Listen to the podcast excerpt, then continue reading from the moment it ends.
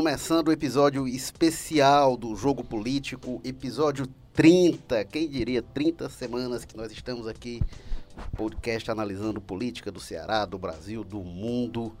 E este episódio especial também porque nós estamos nos 100 dias do governo Jair Bolsonaro. 100 dias que parecem dois, três anos, né? Tanta coisa que já aconteceu. Vamos analisar o que aconteceram, os, os acontecimentos desses pouco mais de três meses, três meses e dez dias de governo do Jair Bolsonaro e o que é que eles projetam para frente, né? O que é que esse, esses primeiros, esse início do governo Bolsonaro projeta para os próximos quatro anos de governo. E para discutir esse assunto temos aqui o Plínio Bortolotti, jornalista, articulista, debatedor do O Povo. Como é que vai, Plínio? Seja muito bem-vindo.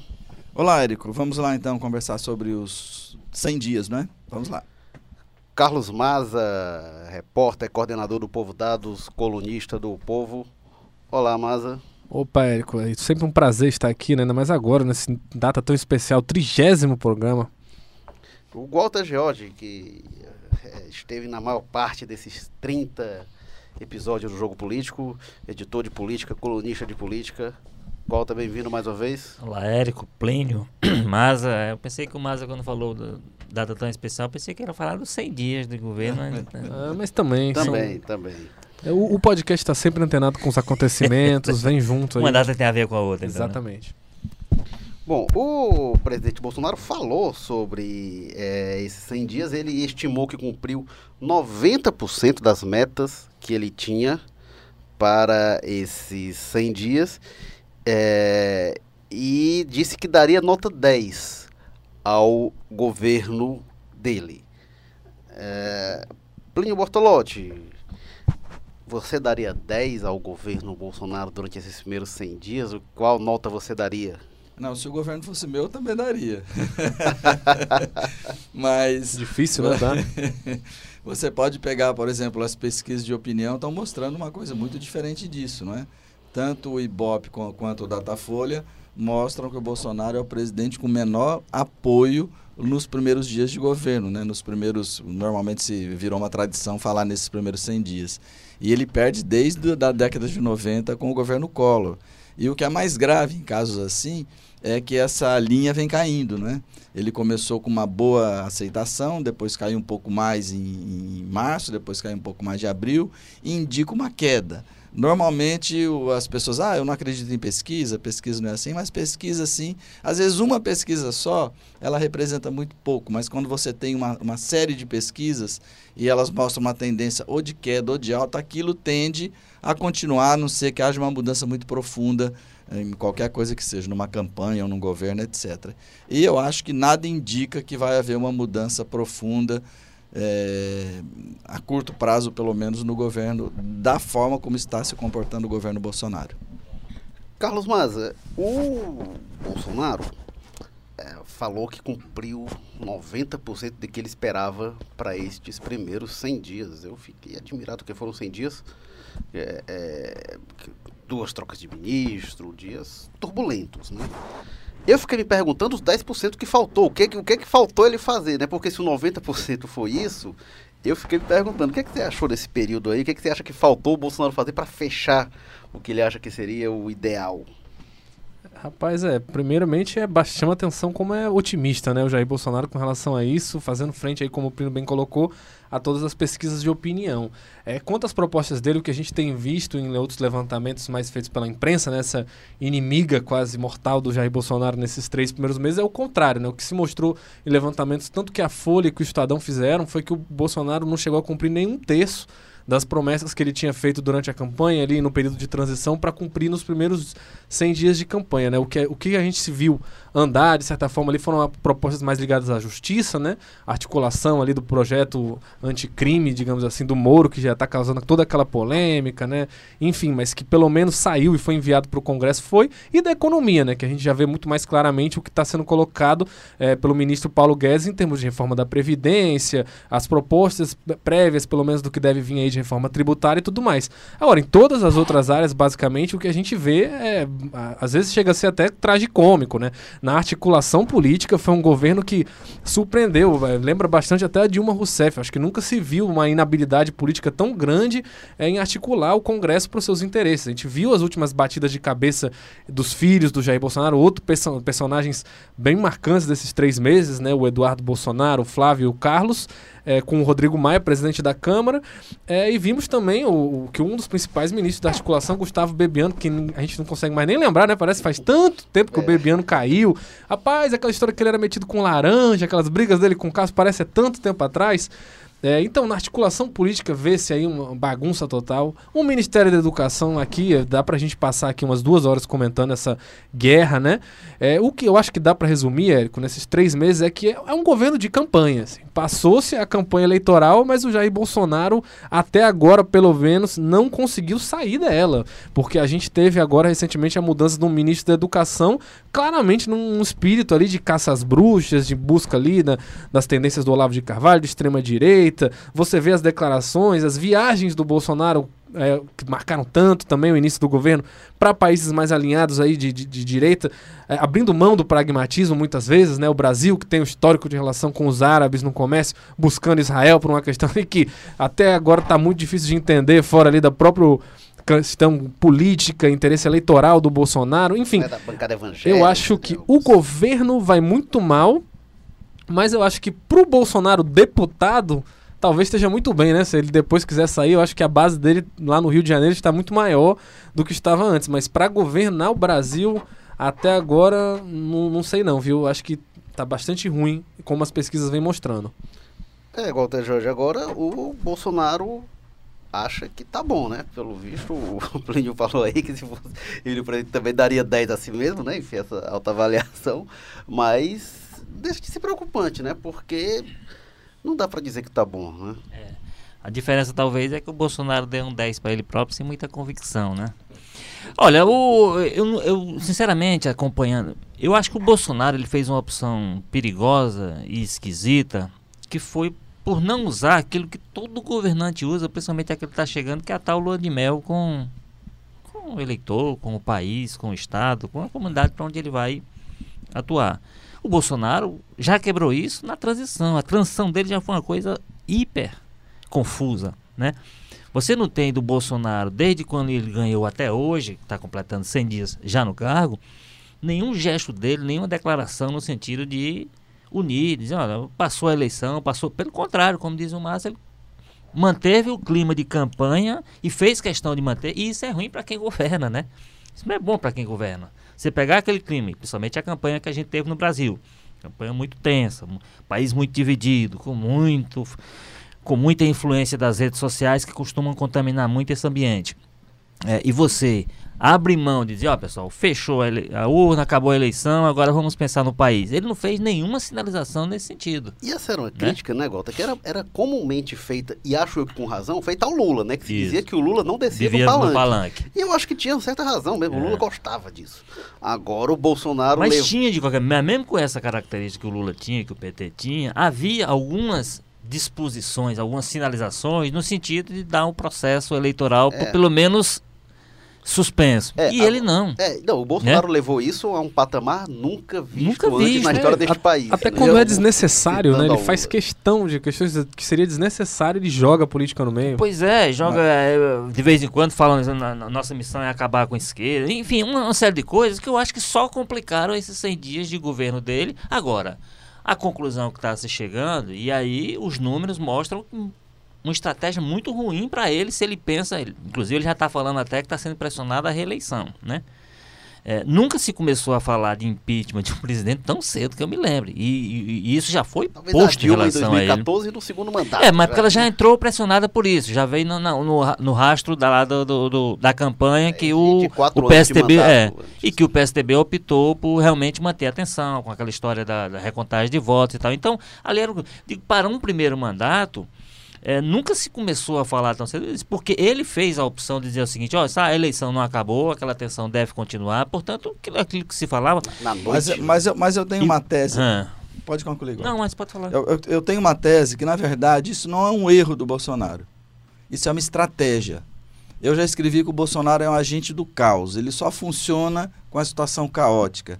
Se a situação se acalma e ele tem de implementar as políticas que de devem ser implementadas, inclusive pela lógica dele, vai demonstrar fraqueza, vai demonstrar que ele Perfeito, está nu. Então é o Ah. seguinte, ele precisa de- desse movimento permanente para se manter no topo, para poder mas É, para o governo. Isso. E pra o país? ve- veja só, não, não, não, não tô entrando nessa aqui, não tô, não, não tô dizendo que é bom para o país, eu tô tentando é, analisar a lógica do Bolsonaro. Eu acho que o que a gente todo pode mundo dizer, diz que é uma lógica é. errática, que é uma lógica errática, e eu já tô achando que não. Eu bem. achando que isso é, é uma lógica que ele se propôs a fazer. Se ele parar de se movimentar, né? É igual uma bicicleta. Se ele parar Tudo de bem. pedalar, ele vai cair. Mas aí acontece então o ele seguinte. tem. O que é ruim para o É. país é. O que eu estou dizendo é que ele só funciona no caos. E mais do que ruim que, que ele país, tira? Para que, que ele tira um ministro Vélez Rodrigues e coloca um igualzinho? Isso não é para permanecer o caos. Mas, mas veja bem, mas aí, mas aí qual é o problema? Tudo bem que para a lógica dele, o, o Bolsonaro tem uma questão seguinte, foi dito aqui, ele tem toda uma experiência de vida na- pública como parlamentar. Então, parlamentar você tem um nível lá de, né, de responsabilidade, inclusive, que muitas vezes dá para você fazer tensionar e até aquele limite manter seu seu grupo ali de apoio e tal e se reeleger eh, pela vida toda. A questão hoje é o seguinte: esse, é, se é a forma que ele tem de, de governar, esses 100 dias mostraram o seguinte: é insustentável para o país, mas Pela sua repetição, mas é porque é insustentável. Pela Não- sua não- lógica, não pela lógica não aloprada dos Tô Bolsonaro. certo, mas não tem como, assim, em algum momento isso terá que ser. Isso, as tensões, por exemplo, a gente está falando aqui da história de. Nunca se falou em impeachment tão cedo, nunca se teve um vice se movimentando tão claramente tão cedo. Quanto a, gente, a, a pesquisa, essas pesquisas têm saído, uma das coisas que tem mostrado é o seguinte: a popularidade do Mourão é melhor que a popularidade do Bolsonaro.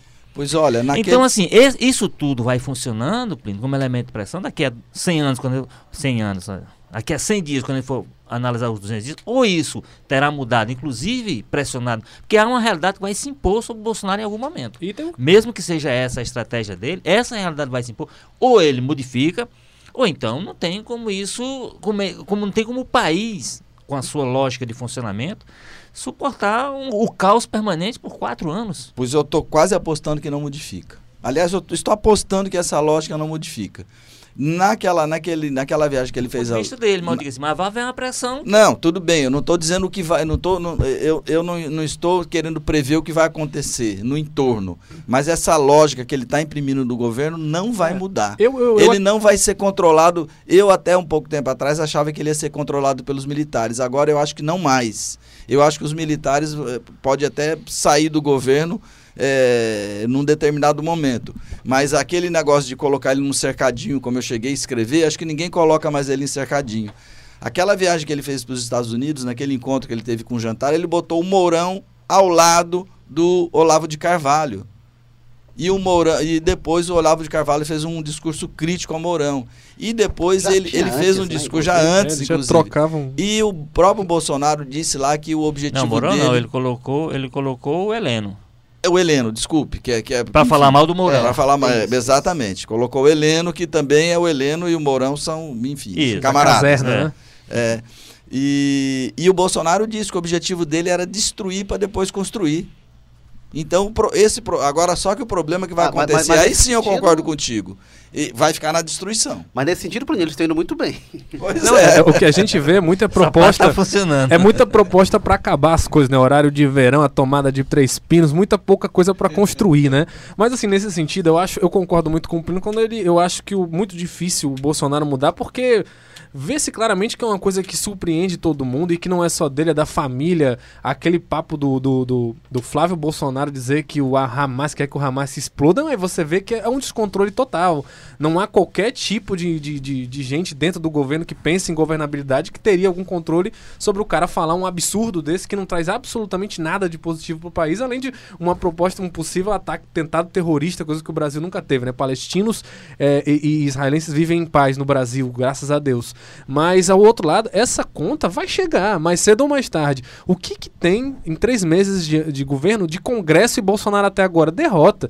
E derrota feia, né? Já se restringiu o poder do Bolsonaro de governar, aumentando a porcentagem do orçamento aí é, que seria impositiva pelo Congresso, já se derrubou medidas dele, como aquela polêmica do Mourão, de mudar as regras de transparência. Imagina quando se for votar a reforma da Previdência e outras coisas que são assuntos muito caros para os deputados. É. Se continuar desse jeito que está hoje, não existe a menor possibilidade. E aí começa já a se falar, como vocês colocaram, da, da famigerada é, governabilidade, né? Só de mencionar isso aí no contexto do futuro do governo, você já vê que tá, tá, a coisa está indo mal, né? E essa conta vem alguma, mais cedo ou mais tarde, porque os deputados não, é, não têm interesse em, em, permanecer quatro anos em campanha. Alguns podem até ter aquela base zona dura do PSL, mas tem muita gente que daqui a pouco vai começar a cobrar um pouco mais caro pelo apoio dela ao governo, principalmente se continuar travado do jeito que está. Agora, nesse ponto do, dessa geração de instabilidade que o Plínio vê como um, um motor do funcionamento do Bolsonaro. Isso o Walter já levantou. Até quando se segura isso? Porque o Walter colocou a questão de já se cogitar impeachment do Bolsonaro. Eu, particularmente, acho que é muito ruim a gente falar impeachment. A gente vem. Eu diria que é péssimo. Impeachment em 92, aí a gente vem em 2016 um novo teve impeachment. Uma, teve uma folga ali nos mandatos Fernando Henrique e, pois e, é. e Lula, né? É, aí a gente tem. Nossa, você pegar o histórico é, é. horrível. Não, fora que o que, que vai sair dessa satisfação? Não é como se as pessoas que apoiassem iriam falar, ah, então traz o Lula de volta, o PT. É, Não. Caminha-se a um autoritarismo ainda maior. O Bolsonaro recebeu o mandato de um presidente que tinha assumido após um impeachment. Então, assim, eu acho que é, é coisa de republiqueta, coisa de democracia de quinta categoria. Você ter tanta troca de presidente, substituição de presidente, não na alternância de poder natural, mas de interrupção de mandato por decisões pois é. legislativas, é. enfim, acho que seria péssimo. E, e acho que esse, essa sequência de impeachments, ela fragiliza o mandato de todo mundo. Pois o é. fato de ter havido o impeachment da Dilma ah. é um dos motores para se falar hoje de impeachment do Bolsonaro e tal. Mas até quando se segura? Pois é, é agora, agora, agora o que eu acho é o seguinte, divergindo um pouco do Plínio, um pouco do Maza também, eu acho que essa realidade ela vai se impor. Ela vai se impor. E ela está se impondo já. Se você imaginar que o Bolsonaro, pelas circunstâncias criadas, ele foi obrigado a se sentar com Romero Jucá, com Ciro Nogueira, com as cúpulas dos partidos que ele Aliás, ele formou todo o governo dele, o ministerial, com essa marca. Diz, olha, eu não vou negociar com o partido. E não negociou. Fez um ministério à feição dele, ao gosto dele, com erros e acertos. Né? É, evidentemente com algumas características. Alguns ele blindou mais, outros ele blindou menos. Um deles deixou a ideologia prevalecer e tal. Mas ele realmente manteve os partidos com relação às suas institucionalidades, suas cúpulas, que esse às vezes é o grande problema, absolutamente distante do processo de formação do governo. Aquilo foi uma demarcação dele de força. Só que aí vem a reforma da Previdência, vem as votações que ele vai perdendo dentro do Congresso, vem a realidade se impondo de alguma forma, vem o, o Congresso aí atuando como elemento de pressão. E aí o que é que ele faz? Tá, tá fazendo agenda com os presidentes de partido, tá chamando o MDB, e aí o Romero Jucá, que ele tinha anunciado que uma das missões dele era tirar o, o MDB de dentro do Palácio do Planalto, estava lá com, com o Romero Jucá, que talvez seja o seu símbolo, talvez mais, mais, mais, emblemático. mais emblemático seja o Romero Jucá, que é aquele que foi líder de tudo quanto é governo que houve no Brasil desde Fernando Henrique. Então, assim, evidentemente, isso é um processo, vai ser um processo muito doloroso, com problemas, com feridas, com fraturas, com uma série de situações, porque o Bolsonaro, de fato, tem essa personalidade que é muito forte. Agora, ou, ele, ou ela se impõe sobre ele e ele entra dentro de uma certa normalidade, digamos assim. É porque eu acho que dá para fazer não, isso você sem se tá dizendo que quando você diz que a realidade vai é. se impor, você acha que o Bolsonaro vai vestir o figurino presidencial? Ele está vestindo. Eu, eu, eu, faria um questionamento. Ele está tá sendo obrigado a vestir é, com o estilo dele, mas ele está sendo obrigado a vestir quando ele abriu o Palácio tá. Planalto, já, o que, já o recebeu... O que resultou aquilo? É? Não sei. resultou na mudança nada. dele. Não, mas, mas assim, a, mudança de, dele. Deixa eu concluir. Da mesma forma que ele recebeu os presidentes de partido lá, ele, ele acabou. Eu estou dizendo, ele acabou de dizer que ele não queria fazer reforma da Previdência. Vai fazer porque é obrigado. Se você pegar o que o Bolsonaro defendeu, pegar outro dia, teve um, não sei se foi um internauta, um jornal, levantou os twitters do Bolsonaro, todos, é meia dúzia falando da reforma da Previdência em, entre centenas do que a ele fez. A oposição levantou né? 67 pronunciamento dele na Câmara contra a reforma da Previdência. Pois é, em, não, eu tô, eu tô dizendo agora, daqui para frente, que eles convenceu que tem que fazer a reforma. A, a hora que ele diz, primeira hora que ele recua, dizendo que pode tirar, estou dizendo a ponto de vista da lógica do governo, que pode tirar o benefício de prestação continuada, que pode tirar, melhorar, tirar a aposentadoria rural da reforma. Ele está dando um péssimo sinal do ponto de vista do próprio governo. Na hora que ele disse, ah, eu vou fazer a reforma da Previdência na marra porque eu não queria fazer, é um péssimo sinal. E levou, inclusive, agora muito recentemente, o Rodrigo Maia dizer que não vai mais se meter com, com, é, com, com essa sim, negociação. não resultou em nada né? prático, mas são gestos, né? Tipo, quando ele recebe Gesto, os jornalistas, é evidente. Né? Não, e, e outra coisa é que Paulo, e outra coisa é que é o seguinte, para ele que leva o gesto, aí, ele está eu... fazendo uma coisa mais grave, mais, mais grave desse ponto de vista, com relação a, a, ao discurso e à postura dele ele está sim sinalizando, inclusive com relação a cargos. Eu, eu, isso tem bem. discutido eu, com os partidos. Eu não, eu não vou, eu não vou dizer que isso pode acontecer em certa medida. Em política tudo é possível. Mas o que eu digo é o seguinte: que esse modo caótico de governar ele vai continuar. Pois é, era o que eu queria Isso, vai, isso Até... eu não tenho dúvida. Olha, eu, eu termino já, Maza. Mas olha, me diga é um uma caos coisa. Mais organizado. Não me é, diga não uma pode coisa. Ser o caos que para que é que o cara diz que vai mudar a embaixada para Jerusalém, que ninguém estava pedindo, nem Israel, ah, não, senão para provocar um caos. Não, não mas estava pedindo porque a, a bancada evangélica. Porque né? é, é, tudo bem, ok. Porque é que ele vai dizer então que nem os militares mais que, queriam tocar nesse assunto que no, em 1964 houve ditadura. Pois é. Para que é que ele vai dizer que o nazismo Mas é de esquerda, que até que os vai... partidos de extrema direita, o partido de extrema direita alemã se afastou dessa declaração. É para provocar essa confusão, é, é para ele poder é, é, o caos é o elemento natural do Bolsonaro, ele não vive sem isso. Era o que eu iria te devolver como um questionamento, que eu acredito sim nessa questão, não, ele pode voltar atrás, ah, não, não vou mais, vai ser um escritório lá em Jerusalém, não vai ser mais embaixada, é, sentar com, com lideranças partidárias, ele pode dar cargos, né, fazer essa parte mais institucional da velha política, digamos assim, mas eu acho que desse estilo do Twitter ele não abriria mão não, eu não consigo enxergar uma, uma realidade, pelo menos não a preço de hoje, em que o Bolsonaro simplesmente largaria mão mão de, dessa pauta ideológica acirrada, né, que ele gosta tanto.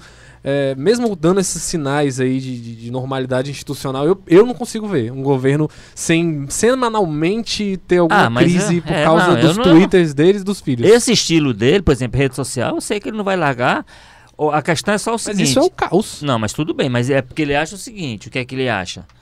Ele, é, ele, possivelmente em algum momento ele imaginou que seria possível governar só com essas redes sociais. Está claro que não é possível. É, foi possível ganhar uma eleição, porque ele abriu mão de tudo. É, e que ele vai se transformar no novo Bolsonaro, vai mudar completamente, eu também não acredito não. O que eu acredito é o seguinte, ele vai ter que se alterar e se adequar a alguma coisa que tem a ver com o cargo, menos com o Bolsonaro. Alguém, em algum momento, vai conseguir fazer ele se convencer de que a função que ele está hoje determina que ele tem algumas mudanças em relação ao seu comportamento. Ele vai mudar o pensamento dele ideológico? Nada. Ele vai mudar o pensamento dele sobre reforma, sobre regime militar, se foi ditado? Não, não vai. Agora, eu tenho a impressão. Agora, ele vai, ele vai ter que se adequar de alguma forma ao figurino que ele tem hoje, que ele não se adequou. Agora, eu tenho a impressão que eu acho que o Bolsonaro, pessoa física, eu acho que ele já assumir uma postura mais moderada. Quando você escuta os discursos, é sempre contemporizador, é sempre conciliador, você não escuta raramente discurso de guerra do Bolsonaro. Esse discurso de guerra é o Bolsonaro do Twitter. Que nem sempre é ele, inclusive, né? A minha impressão tá, tá é claro. que isso aí é, é, Carlos Bolsonaro, é Carluxo, aí é o, é o capítulo filho. Porque o Bolsonaro mesmo, ele, ele foi lá com jornalistas, foi fazendo piada, e tom de descontração e tal, que não é o tom das redes sociais. Aí é o tom do Carlos Bolsonaro, que ele falou que o filho tem, tem a senha dele e tal, e tem a confiança dele. Agora, essa é uma questão que eu acho que precisa ser é, é colocada de forma clara. O Bolsonaro deu uma entrevista dizendo que o Carlos Bolsonaro, por ele, seria ministro. E eu acho que devia ser ministro mesmo, porque quando. Eu acho que o filho não devia estar tá metido, o filho não é cargo. Mas se o filho está lá, é melhor que seja com um cargo, porque pelo menos tem, você tem lá atribuições definidas, você tem o que, que ele pode fazer, o que, que ele não pode, você tem um estabelecimento hierárquico, mas sem isso, o Carlos está lá, qual é o poder dele? O, o pai viaja, o filho o vereador vai para lá e começa a despachar como se fosse presidente. Então, é uma coisa amadora, me lembra o que foi feito aqui, mas em uma proporção maior, do quando o Cid bota o Ciro para cuidar da Secretaria de Segurança informalmente. Tinha, tinha um secretário e tinha o Ciro lá dentro, que ninguém sabia qual era o limite do poder. Ah, não tem salário. Não tem salário, mas não tem. Mas tem poder, não tem limite, não tem nada. Então, acho que essa questão da presença do Carlos Bolsonaro é o, eu acho que talvez o maior agente do caos do governo hoje seja o Carlos Bolsonaro via Twitter, essa coisa anônima quando ele fala em nome do presidente. Eu só queria ressalvar uma, uma questão aqui, porque hoje tudo o pessoal anota, né, para cobrar depois. E para mim não tem problema nenhum. Mas eu não, eu, eu, não, eu não digo que ele não vai tomar medidas é, baseadas no que ele gosta de chamar de velha política. Até parou de chamar agora.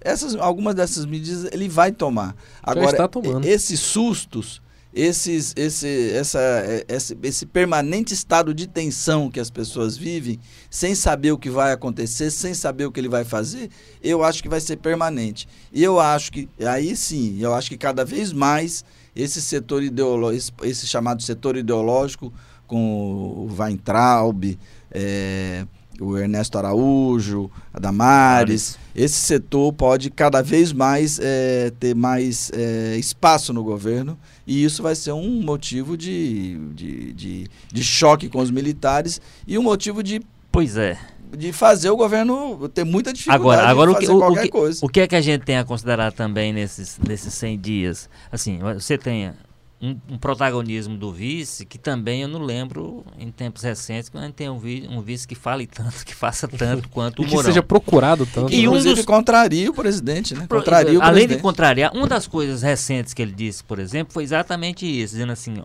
e aí é, é dentro desse, desse ambiente de tensão interna, que certamente, que todo governo tem, né? E que no governo Bolsonaro tende a ter um pouco mais, porque tem um, como você disse, tem uns segmentos muito claros, os ideológicos, os técnicos, não sei o que e tal. É, e tem os políticos também. Mas o, os, o, Mourão, quando ele teve recentemente nos Estados Unidos, ele disse o seguinte: olha, é, como é muito militar, você tem hoje militar no governo e militar atuando dentro do governo e tal, em número que você não tinha nos governos militares, né?